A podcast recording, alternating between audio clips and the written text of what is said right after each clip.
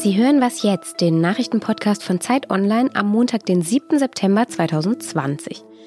Mein Name ist Simon Gaul und ich spreche heute über die Wut einiger Frankfurter Jugendlicher auf die Polizei und über unser diesjähriges Z2X Festival, bei dem junge Menschen über eine bessere Welt nachdenken. Vorher erstmal die Nachrichten. Ich bin Anne Schwed, guten Morgen. Ab heute erhalten Familien in Deutschland den Corona-Kinderbonus. Für jedes kindergeldberechtigte Kind sind das einmalig 300 Euro. 200 Euro pro Kind werden im September ausgezahlt und 100 im Oktober. Den Bonus hatten Union und SPD in ihrem Konjunkturpaket im Juni beschlossen. Die Maßnahmen sollen die wirtschaftlichen Folgen der Corona-Krise in den Familien abmildern und gleichzeitig die Wirtschaft ein bisschen ankurbeln. Das Institut der deutschen Wirtschaft hat im August Familien befragt und herausgefunden, gefunden, die meisten wollen den Bonus tatsächlich direkt ausgeben. Der britische Premierminister Boris Johnson macht in den Verhandlungen um ein Handelsabkommen mit der Europäischen Union Druck. Sein Büro veröffentlichte Auszüge aus einer Rede, die er heute halten will. Darin heißt es, wenn man sich bis zum EU-Gipfel am 15. Oktober nicht auf ein gemeinsames Freihandelsabkommen einige, solle man akzeptieren, dass man getrennte Wege gehen werde. Die nächste Verhandlungsrunde zwischen der EU und Großbritannien beginnt morgen in London. Großbritannien ist im Januar aus der EU ausgetreten. Bis zum Jahresende gilt aber noch eine Übergangs Übergangsphase, in der Großbritannien noch an alle EU-Regeln gebunden ist. Ohne Abkommen käme es zum ungeregelten Brexit, unter anderem mit Grenz- und Zollkontrollen. Redaktionsschluss für diesen Podcast ist 5 Uhr. Diese Podcast-Folge wird präsentiert von Ford. Vielleicht ist sogar schon jemand auf dem Weg dorthin. Bei Ford dreht sich gerade alles um das Thema Wirtschaftlichkeit. Während der Gewerbewochen profitieren jetzt Geschäftskunden besonders von Top-Konditionen. Es gibt viel zu entdecken. Mehr unter www.ford.de slash Gewerbewochen. In der Nacht zum 19. Juli kam es in Frankfurt auf dem Opernplatz zu einer großen Auseinandersetzung zwischen Polizei und Jugendlichen. Der Polizeipräsident, der sagte dann schon am Tag danach, die meisten Randalierer hätten einen Migrationshintergrund. Damit war die Konfliktlinie dann also auch erstmal gesetzt. Die Stadt reagierte zunächst mit Verboten und nach außen hin hat sich die Lage auch tatsächlich beruhigt. Zumindest gab es jetzt keine weiteren Ausschreitungen erstmal in der Innenstadt. Zurückgeblieben ist aber ein großer Zorn, vor allem bei Jugendlichen, die eben nicht als Deutsch gelesen werden. Dmitri Kapitelmann ist freier Journalist, er lebt in Frankfurt und hat sich jetzt einige Wochen nach diesen Ausschreitungen umgehört, wie die Stimmung in der Stadt so ist und hat auch mit jungen Leuten gesprochen, die in der Nacht am Opernplatz damals dabei waren. Hi Dimitri. Hi. Wie würdest du denn sagen, ist die Stimmung in Frankfurt? Was hat sich denn verändert seit diesen Ausschreitungen? Also die Stimmung ist schlecht. Migrantische Communities haben mir erzählt, dass sie selbst so Telefonnotdienste einrichten füreinander, um sich gegenseitig vor der Polizei zu schützen. Und wenn ich Misstrauen sage, dann, dann meine ich auf, auf einer täglichen Ebene, sei es Racial Profiling, sei es Verkehrskontrollen, sei es, dass Leute immer wieder auf Drogen untersucht werden und so weiter. Oder eben mit völlig verwackelten Fotos von jener Tatnacht angehalten werden von der Polizei. Das haben mir so viele Menschen erzählt. Aber auch weiter zu den wirklich großen strukturellen Dingen, die im Hinterkopf sind. Hanau, wo es noch ganz viele Fragen und eine riesige Wut auf die Aufarbeitung gibt, äh, NSU 1, NSU 2, diese Dinge sitzen ganz, ganz tief. Und äh, ich glaube, was jetzt nochmal einen besonderen Schub emotional gibt im Zerwürfnis, ist eben auch die Weigerung der Polizei und der Politik, diese Klagen äh, wirklich zu hören. Du hast auch mit einem jungen Mann gesprochen, der in der Nacht dabei war und auch selber eine Flasche geworfen hat, wie er gesagt hat. Der wurde dann auch von der Polizei festgesetzt und er wirft der Polizei ja auch wirklich sehr schwere Gewalt vor. Was hat er dir denn genau erzählt von dieser Nacht? Er hat gesagt, vier Beamte haben ihn dann geschnappt. Er hat verstanden, okay, das äh, ist jetzt vorbei. Er hat kooperiert, hat sich hingelegt und er berichtet dann von einem Polizisten mit dem Schlagstock traktiert worden zu sein auf der linken Körperhälfte und dann, wenn er sich umgedreht hat, also den Kopf hochnahm und gerufen hat, es tut mir leid, bitte hören Sie auf, bitte hören Sie auf, hat ein weiterer Kollege von vorn äh, ihm ins Gesicht geboxt.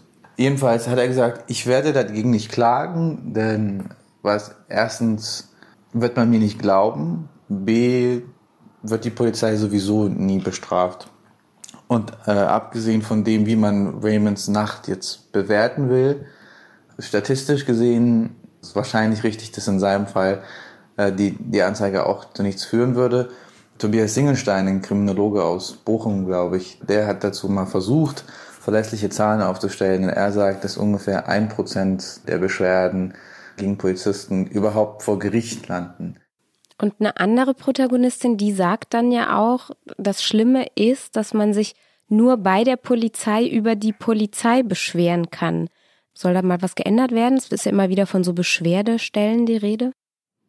Also in Hessen gibt es jetzt äh, eine 14-köpfige Expertenkommission, die der Innenminister Peter Beuth eingerichtet hat. Aber die ausgerufene Aufgabe dieser Kommission ist zum einen problematische Strukturen innerhalb der Polizei zu finden und dann auch also Empfehlungen zu geben, wie man diesen entgegenwirken kann. Und bei derselben Pressekonferenz steht aber der Innenminister und spricht wieder von Einzelfällen. Ich will sagen, es wird sehr viel äh, angezweifelt, ob diese neue Expertenkommission wirklich das Instrument ist, das man braucht, das dauerhafte Instrument, um kritisches Parteiverhalten zu ahnden und festzustellen. Danke dir und deine Reportage ist Teil eines neuen Schwerpunkts bei uns, der heißt Achtung Polizei. Und wir haben uns nicht nur gefragt, warum manche jungen Menschen so wütend auf die Polizei sind, sondern wir haben zum Beispiel auch Polizistinnen und Polizisten erzählen lassen, wie es ihnen in ihrem Beruf eigentlich so geht. Alle Texte gibt's auf unserer Homepage. Ich verlinke den Schwerpunkt in den Show Notes.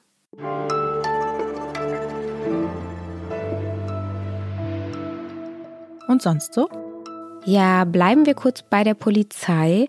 In Dresden, da hat die Polizei in der vergangenen Woche vor einer Schule die Geschwindigkeit von Autofahrern kontrolliert, also ein kleines mobiles Blitzgerät aufgestellt.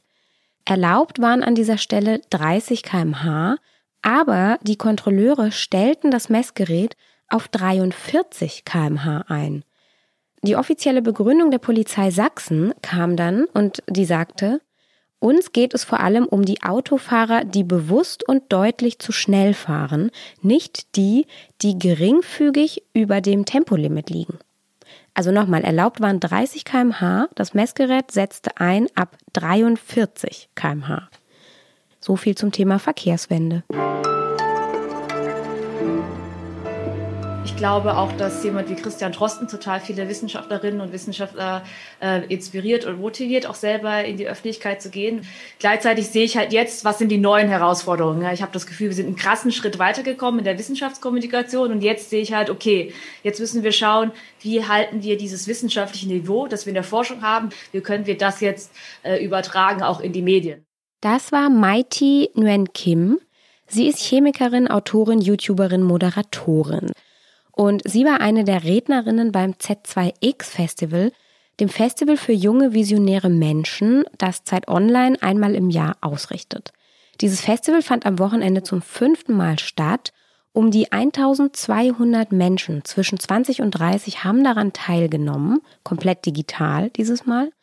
Und aus diesem Festival ist inzwischen eine richtige Weltverbesserungscommunity geworden, die ziemlich gut widerspiegelt, welche Themen eigentlich junge Menschen gerade so bewegen in unserem Land. Nathalie Wübold ist Projektleiterin bei Z2X und jetzt bei mir hier am Telefon. Hi Nathalie. Hi Simon. Ja, wir haben es gerade schon gehört von äh, Mighty. Ist da gerade wirklich so eine Verschiebung, gerade bei jungen Forschenden vielleicht? Also wir haben schon seit 2016 viele junge und auch äh, gezielt weibliche Wissenschaftlerinnen zu unseren Z2X-Veranstaltungen eingeladen. Und mein Eindruck der letzten Jahre, äh, Frauen in der Wissenschaft bekommen langsam etwas mehr der verdienten Aufmerksamkeit, unter anderem, weil es immer mehr junge und weibliche Vorbilder gibt, die sich mit ihren Themen in die Öffentlichkeit trauen. Mighty, die jungen Menschen in sozialen Medien sogar sogenannte Nischenthemen auf eine spannende Weise vermittelt, ist da natürlich ein besonders tolles Beispiel. Trotzdem bleibt es für viele junge Wissenschaftler weiter eine Herausforderung. Also schon alleine, weil sie nicht jeder einfach gern vor eine Kamera stellt und so frei über komplexe Themen spricht. Wir arbeiten mit Z2X aber auf jeden Fall daran, junge Wissenschaftlerinnen und Wissenschaftler eine passende Plattform für ihre Themen zu bieten. Wir wollen ja äh, unbedingt wissen, was sie wissen. Und Plattform ist ja ein gutes Stichwort. Ihr bietet ja auch eine Plattform für ganz viele andere junge Menschen.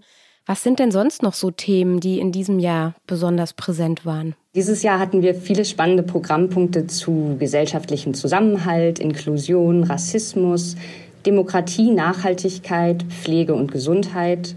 Und viel diskutierte Fragen waren zum Beispiel, wie kann man sich als junger Mensch politisch Gehör verschaffen? Wie kann man sich einbringen? Das wird natürlich auch vor dem Hintergrund der Bundestagswahl nächstes Jahr wieder eine große Rolle spielen. Deshalb haben wir unter anderem Initiativen wie Join Politics, Brand New Bundestag und Tech for Germany eingeladen, die uns Tipps zu Grassroots Organizing gegeben haben oder dazu, mit welcher Rhetorik man sogar die Bundeskanzlerin von seiner Idee überzeugt.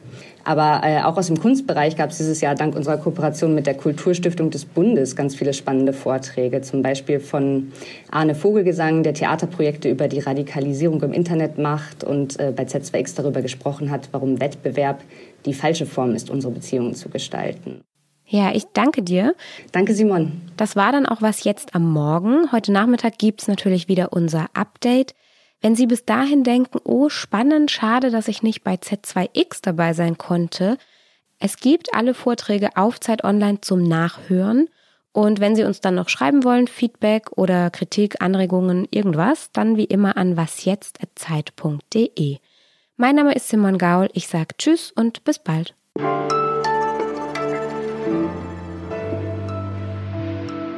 Du machst jetzt erstmal Urlaub, wo Z2X vorbei ist? Ich bin erstmal einen Monat weg, aber dann geht's weiter.